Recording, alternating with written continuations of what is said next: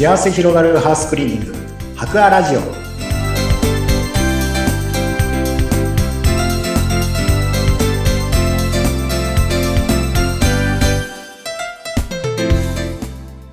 皆さんこんにちは。株式会社博アの佐々木健一です。こんにちは。ナビゲーターの山口智子です。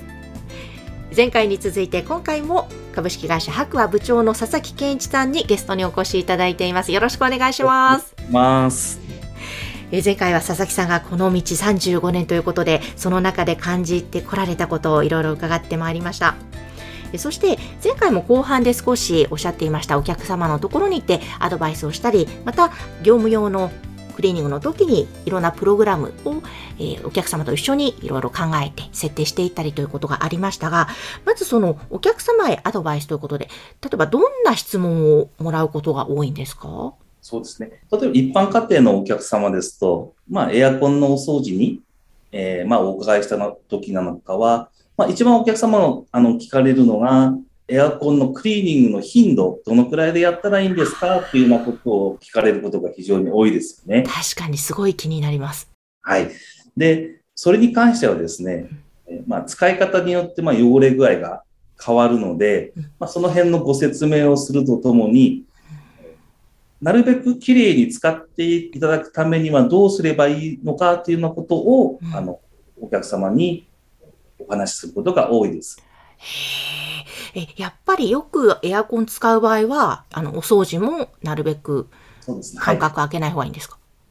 まあ、エアコンの、えー使用のサイクルっていうのをご説明しますと、え。えーまず、冷房の時期と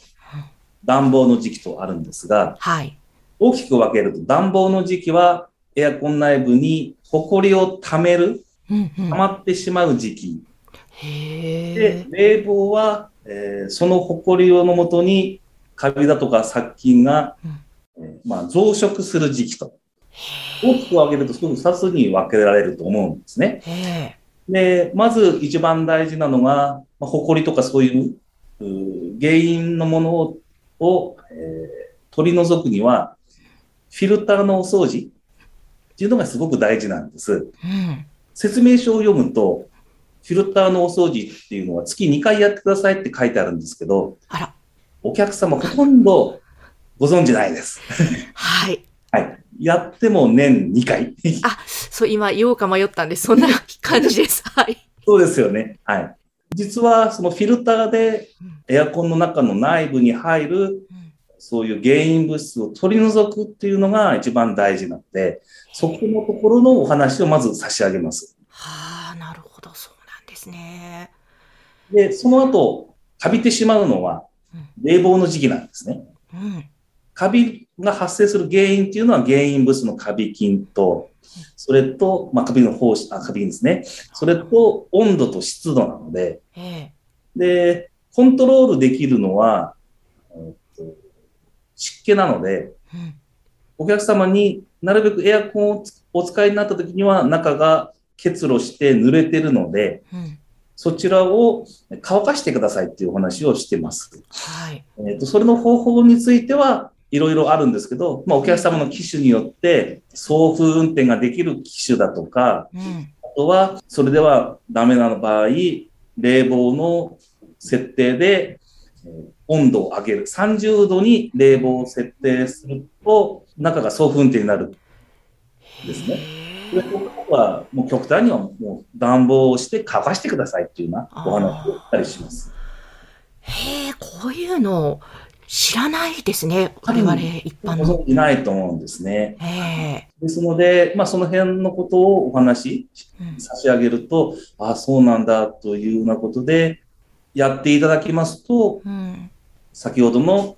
えーエアコンのクリーニングの頻度について、うん。えーそれをやっていただくと長持ちするんで3年ぐらい大丈夫ですよとか。うんそれもしないでいると1年でもダメですよみたいな、ええ、ええ、えそんなお話なんかを差し上げると、ああ、もう、まあお客様によっては、もうめんどくさいからお任せしちゃうからもう1年に1回やってとか。そんなお話が出たりとか、あ、はいそうなんだ、じゃあやってみますとか、ええ。そんなお話が出たりしますね。なるほど。いやでも今みたいな具体的なことってこう、まあ、やるやらないは別としても聞くと、ああ、そうなんだ、こんなことを教えてくれたんだ、なんかやっぱり嬉しいなって言って、さらにこう信頼するというか、そういうことにつながりますね。そういうところがあるのか。まあ、そういう意味ではそういう情報を自分自身に身につけるために、まあ今はいろんな形でインターネット調べられたりもしますけど、以前は雑誌を見たりとか資料を見たりとか、こういうものを勉強したりとか、そういうのはかなり情報としては入れて、でそれをあんまり、まあ、難しくなく、喋るにはどういうふうに喋ったらいいのかななんていうのを考えて、まあ、今みたいなおしゃべりの方向になったのかなっては思ってます素晴らしいですね。随所に工夫がありますね。あともう一つ、あの、前回の後半でも少しお話しされてました。これは業務用のクリーニングなんですとおっしゃってましたが、そのお客様のところで、こう、どんなクリーニングをしたいか、プログラム組んでっておっしゃってました。これって具体的にどういうことなんですか？まあ、その、えお客様が、うん、えっ、と、どちらかというと、別のメニューをやってて、うん、で、えー、白亜さんに頼めば何か解決してくれたろうな、というような、なんていうか、状況づくりというか、そういうのを持っていくと、いろんな形で、これはできないの、これはできないのっていうような形で、まあ、問い合わせ来たりするんですよね。ええ、で、そういう中で、まあ、つい最近の話ですけども、はい、新しく床が変わってどうにもならないと。うん、で、お掃除してくれないかってお話があったんですけど、私どもとしては、えー、そのクリーニングはできるんですけど、うん、まあ、コストの面とかを考えると、お客様が適正な機械を使って、それで日々お掃除した方が、コストパフォーマンスもいいし、状態もいいっていうななることで、お客様に機械を販売するということをこの間やったんですね。それはあのそういうところから来る、うん、まあ、あの結果、うん、だったかなと、うん、ことの事例ですかね。だから、まあ、お掃除してくれって言ったけど、逆にこういうふうにやった方がいいですよって言って、自分の仕事はせず、アドバイス的に、えー、機械を買ってもらって、はい。まあ、そのやり方もご指導したりとか、うん、そんなふうにしたという事例でしょうかね。なるほど。あれですね、お客様のコストパフォーマンスとかね、そういうところも考えて、むしろおそらく白亜さんがクリーニングに定期的に行った方が、こうもしかしたら売上的にはいいのかもしれないけど、お客様にとってはっていうことで提案されたわけですもんね。えー、えー、でも、なんかそういう提案とかいろんなアドバイスに答えたりとかしていらっしゃるわけですけども、まあ、これまで、まあ、35年ずっとやってくる中で、これはちょっとどうしようかと思ったとか大変だった。でもこういうふうに乗り越えていったみたいな何か事例とかってありますか？そう、突然言われるとなんかね、今までななんかあったんでしょうけど、なんかそのうち、もう嫌なことはみんな忘れちゃってる。素晴らしいですね。なるほど。まあ、あとは、なんと言っても、やっぱこうやってきた中では、かなりの失敗をいっぱいしてきました。正直ね、うんうん、あの、お客様のものを壊してしまったりとか、うん、変色してしまったりとか、うんうん、そうしたばいうものがやっぱりあのあったんですけど、うん、まあ、それに対してはもう本当できる限りやらせていただくことによって、はい、まあ、最終的にはお客様はお許しいただいたっていうか、そういうことが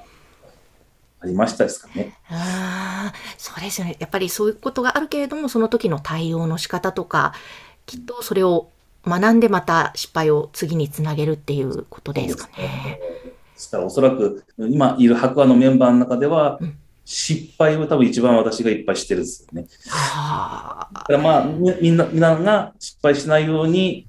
こういうことだよっていうようなことは、うん、気がついたときには、えどんどんどんどん発信するようにはしてますけど。なるほど、そうか、それが今いるスタッフの方が失敗を未然に防げることにもなるんですもんね。はい。はあ、いやわかりました。もう、皆さん、あの、このラジオなどでね、佐々木さんのお顔が見えないのは残念なんですが、非常ににこやかな、もう優しい、